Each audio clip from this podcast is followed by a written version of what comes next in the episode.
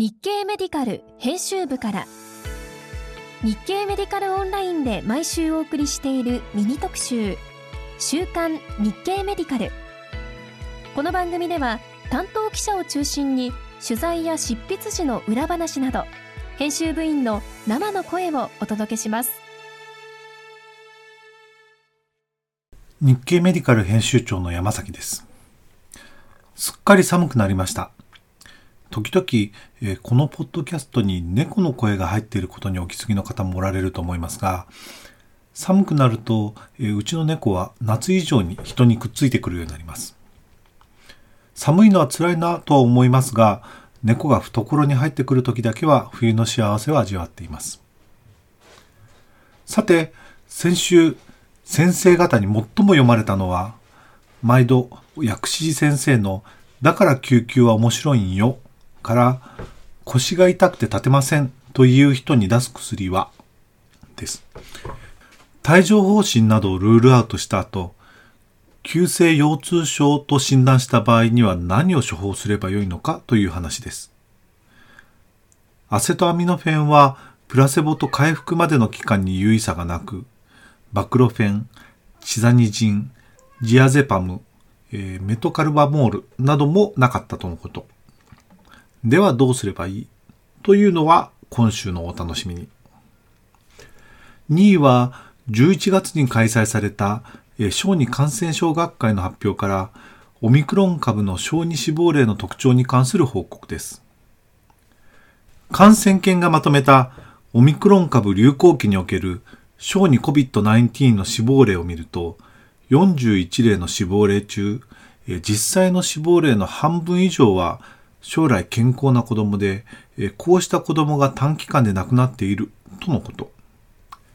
また、重症例ではワクチン接種歴がないケースが多かったようです。COVID-19 の第8波が来る中、どのように行動制限を行わないようにしながら感染を抑え込んでいくか、いろいろ考えていく必要があります。さて、今週の日経メディカルの特集は、糖尿病の治療薬について取り上げます。日本糖尿病学会は今年9月、2型糖尿病の薬物療法のアルゴリズムを発表しました。が、実際にどのような患者さんにどの薬を使えばよいのかは分かりにくい形となっています。臨床現場ではそれぞれの薬をどのような患者さんに処方しているのか、取材した今光ひとみ記者に話を聞きます。はい。ということで改めまして。はい。よろしいでしょうか？はい、よろしくお願いします。はい、よろしくお願いします。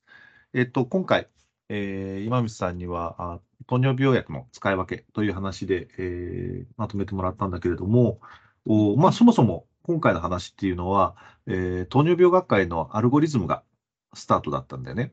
はい。うん。これ、アルゴリズムってそもそもどういうものでどういうふうに評価しているそうですね。あの今回のアルゴリズムっていうのは、あの、ADA みたいな感じで、こう、フローチャートになってるわけではないんです。なんですけれど、国内の処方実態、これは専門医の先生と非専門医の先生でもそれぞれ調べて、うん、糖尿病の患者さんに1剤目で処方される薬が何なのかっていうのを、うん、あのしっかりとレセプトデータなどから取って、こう実態を反映して、うん、じゃあ実際にこうどういうふうに考えて処方していけばいいのかっていうところをこうまとめた、まあ、アルゴリズムなんですけれどガイドラインではなくって、うん、えーと、コンセンサスステートメントっていう形になって、まあ、若干こう推奨度は弱めなんですねガイドラインじゃないので。そうだよねなんか結局今使ってるもの全部あの列挙してみましたみたいな感じに素人には見えちゃったんだけども。そうですね。こう一番最初のに出てくる、うん、あのフローチャート、その、うん、アルゴリズムの中で出てくるフローチャートをこうパッと見る感じでも、うん、やっぱり最初にこう肥満か非肥満かっていうのを分けて、薬剤を上げているんですけれど、両方に同じのが入っている。うん。うん、これ専門医の先生からすると、まあ、うん。そこは納得でエビデンスもあるのでそういうふうになってるんですけれど、結局使い分けっていうのを考えたときに、うん。これしてることによって結局わからんっていうのが、多分パッと見の印象だと思うんですよね。う。ん。うん。今回はそれをお読み解くような記事になるんだろうか。そうですね。あの、特に、あの、今回、4つの薬剤をピックアップして、うん。それらの使いどころをうん。実地診療の先生方にうん。解説してもらっているんですけれど、うん。今回ピックアップした薬剤っていうのが、えー比較的新しい薬剤でいうと、経口の GLP-1 うんそして、まあ、一番新しいイメグリミンですね。そして、えっと、実はメトホルミンが、えっと、ADA なんかでは、こう、もう不動の第一選択っていうふうに確立されているにもかかわらず、うまあ、日本でも専門医の先生はもう第一選択だって思っている先生がすごく多いんですけれど、実際思うようにに使われていない。そうなんです。実は、こう、糖尿病学会の認定施設が、あの認定教育施設があるんですけれど、そうでない施設、非認定施設だと、うん4割くらい使ってなかったんですね。なるほど。あの、そもそもメトホルミンを選択肢に入れてないっていうのがあって、で、まあ、メトホルミン、新しい薬剤ではないですけれども、こう改めて専門医の先生はどういう意図で使ってるのかっていうのを知りたくってうんうん。取材したっていうのと、うん。あとは、まあ、SGLT2 阻害薬ですね。これはもう適用追加があったので、うん。こう今どういうふうに考えているのかっていうのを知りたかったっていうので、この4つですね。うんうんあとはこれで、えっと、落ちてるのは DPP4 ぐらい。そうですね。DPP4 阻害薬については、うんあの、メインでは取材してないんですけれども、うんうん記事の中で、じゃあメトホルミンとどうやってうん使い分けるのかっていうようなところは触れてるので、まあ実質5剤触れたっていう感じです、なるほど、なるほど、なるほどね。じゃあ、えっと、ほぼメインストリームで扱われているいやあの薬剤については、すべてえー今回カバーした形なのそうかな。ですね。メインで使われているの、まあ大体メトホルミンと、えっ、と、DPP 放阻害薬と SGLT2 阻害薬うんが来て、まあ GLP-1 も使われるのでっていうところですね。なるほどね。で、これ、結局、ラフに使い分けを考えていく。要するに今、今回、アルゴリズムでも、おーまあ、フローチャート示されなかったことを考えて、えー今光さんが改めて整理し直すとすると、どういうふうに使い分ける感じになりそうだった？話を聞いてみて。いやーもうこれは本当に糖尿病学会ができてない以上、うん 私もすごくもうバチっていうことはできないんですけれど、もちろん、もちろん。例えば、こ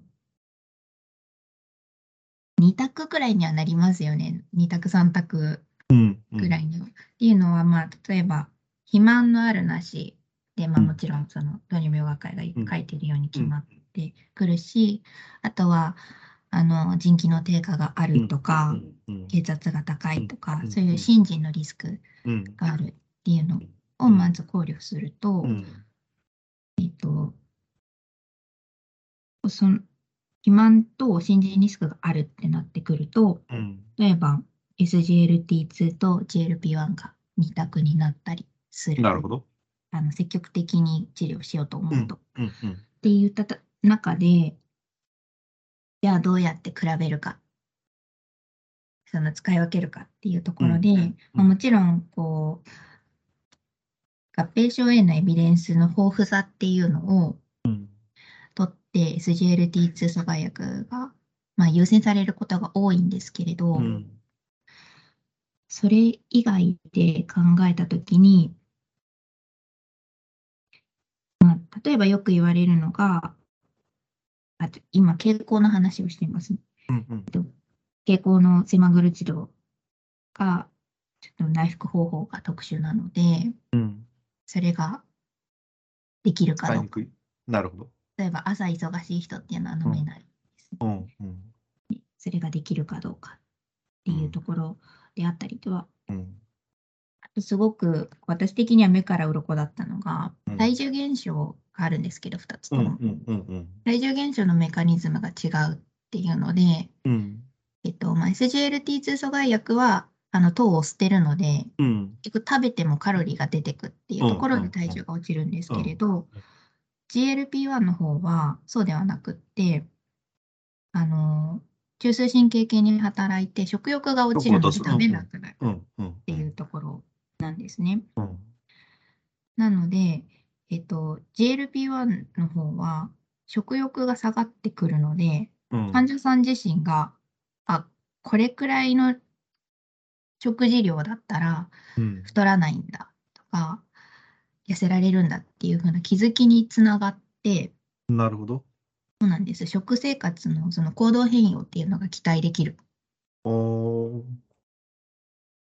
ていうのが、あの、一つ考え方であって、うんうんここを狙って、まあ、患者のその教育的なところでうんうんうん GLP-1 を使うっていうのもありなんですよっていうのを知って、あそれはアルゴリズムには書いてないけど、すごく重要なことだなって思いました。あ面白いな。もう、えっとさ、経口薬であることっていうのはやっぱり意味があるんだろうか？れはやっぱり注射薬嫌な人っていうのはすごくいるので、うん。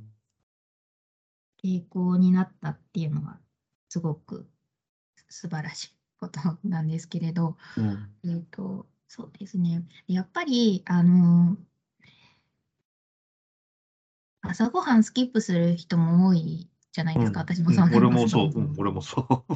で、それで飲んじゃうとうん、逆にすごい吸収されちゃって、消化器症うん状出やすくなっちゃったりとか、なるほど。まあ、。朝起きてすぐにもうご飯食べてすぐで出かけるっていう人だと飲めないしっていううんのがあるんですけれど、うん案外こう高齢者の方だと余裕があって、うん。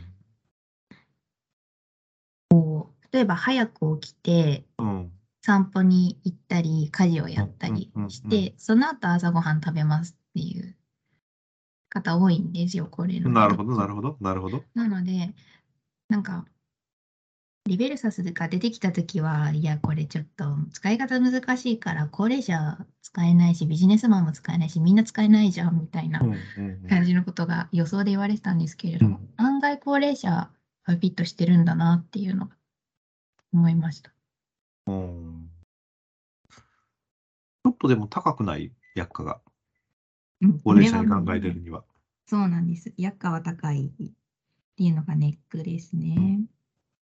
あと、こうリベルサス、えっと、3714っていうふうに増量するんですけうんど、うん体脂容量の3だと、まあ、うんほぼ効果が思ったようには得られないっていうところで、やっぱりちゃんと増量する1ヶ月後に。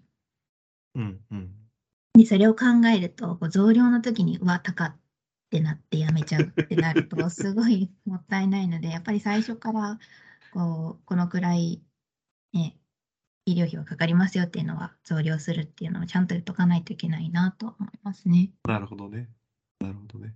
じゃあ、いろいろこう、おーきちんと取材しないと出てこないような細かい tips みたいなのがあったっていうことだよね。そうですね。あと、なんかこう、専門医の先生からすると多うん分当然なんだと思うんですけど、私全然知らなかったことが、メトホルミンの錠剤が大きいということです。あれは飲みづらいよってあおっしゃってましたね。そうなんです。で、イメグリミンはもう、あメトホルミンに近い構あ。造。なんですけれど、うん。その錠剤自体はメトホルミンほど大きくないっていう感じでしたね。あで、イメグリミンについて取材した時も、あ。うん。先生があれは表面が甘いからそんなに飲みづらくないよって言ってて、あ、なんか先生ちゃんと飲んでるんだ。試してみてるんだっていうのはありました。なるほどね。なるほど、なるほど。どうだろう、今回話を聞いてみて、えー糖尿病学会が次のアルゴリズムを出すとしたら、もうちょっと綺麗にフローチャート書けるかなと思った。それともやっぱり難しいなと思った。あー難しいですね。ただやっぱり高齢者向けのこうパートがあってもよかったのかなってすごく思いました。っその心は？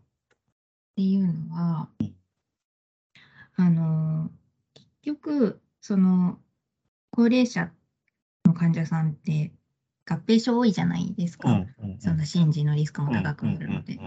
そうすると、こう、アルゴリズム的には、あの、アディショナルベネフィットを考慮すべき併存疾患で、あの、合併症がある場合は SGLT2 と GLP-1 っていうふうに挙げてはいるんですけれど、高齢者の方が合併症のリスクがあるのに、うん SGLT2 と GLP-1 っていうのは体重下げちゃうので、なるほど。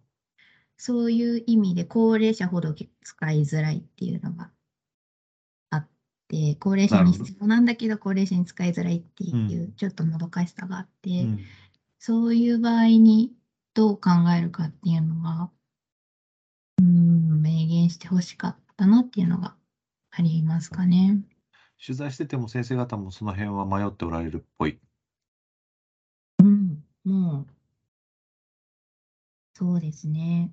やっぱりすごい注意をして、患者さんにもすごく説明して、例えば SGLT2 阻害薬を飲むと、うん。あの尿量が多くななるかうん。ら、水分が減うん。って、血血圧が圧うん。うん。そうん。う下がって、うん。ふらつきがあるよとか、うん。そういうのもすごくこう、ね、ケトーシスがあるからちゃんと食べないとダメだよとか、うんうんすごく気をつけて使ってらっしゃるなっていうのがあって、うん。うんいや、そりゃ、こう、非専門医の先生が、じゃあ高齢者見ていて、1剤目何入れようと思ったとき、うんそりゃ DPP4 阻害薬になるよなって思いました。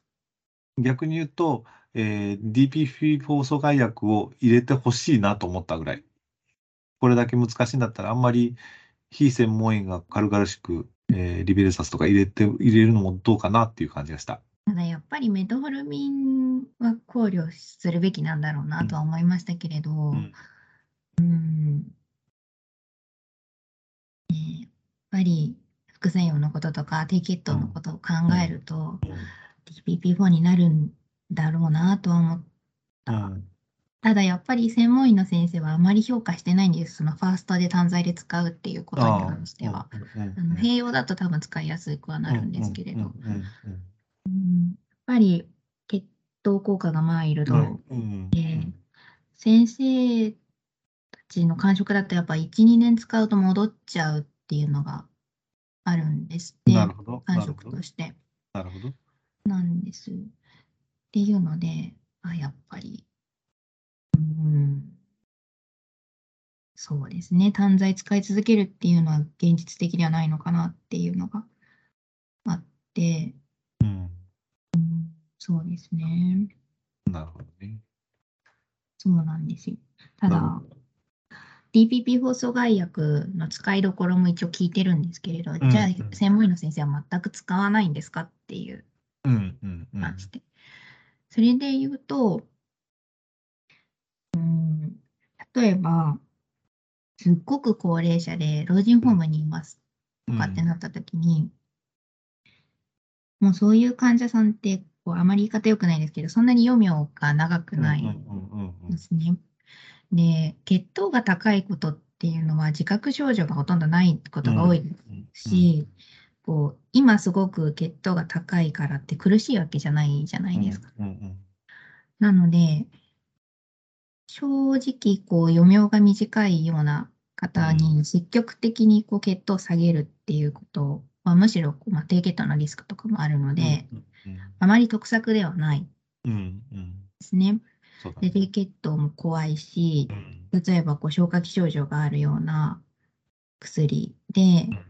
まあ、下痢をしちゃったりとか、嘔吐しちゃったりっていうのはすごく大変なことなので。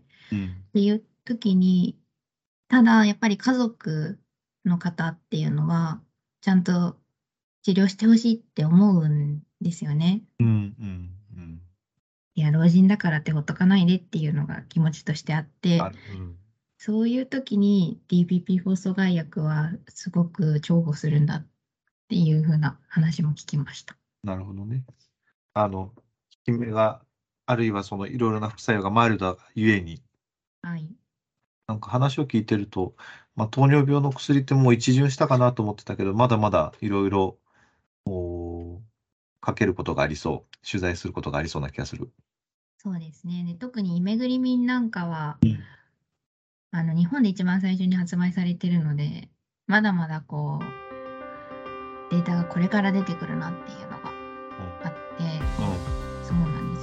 グリミンはあまり体重が落ちないので、さっき言った、その高齢者に使いづらい SGLT2 とか GLP-1 ん。うん。のこう悩みをもしかしたらこの後こう他のベネフィるかもしれないットが出てきてなので使いやすい薬になればいいなとか思ったりしてます。なるほど。なるほど。どうもありがとうございました。ありがとうございました。はい。さて日経メディカルではその他に本日日本心臓血管外科会雑誌に掲載された、えー医療事故の可能性を指摘する論文について、えー論文を執筆した三育会病院の高本先生と、えー医療事故かもと指摘された国立国際医療研究センターの国土先生の両方にお話を伺った記事を掲載したほか先日6年ぶりに改訂された肥満症診療ガイドライン2022の概要について取り上げました。他にも水曜日には11月上旬に起こったイギリスの看護師の全国一斉ストライキの裏側についてイギリスで看護師として働いておられるピネガーユキさんに解説していただいた記事も掲載の予定です。今週も日経メディカルをよろしくお願いいたします。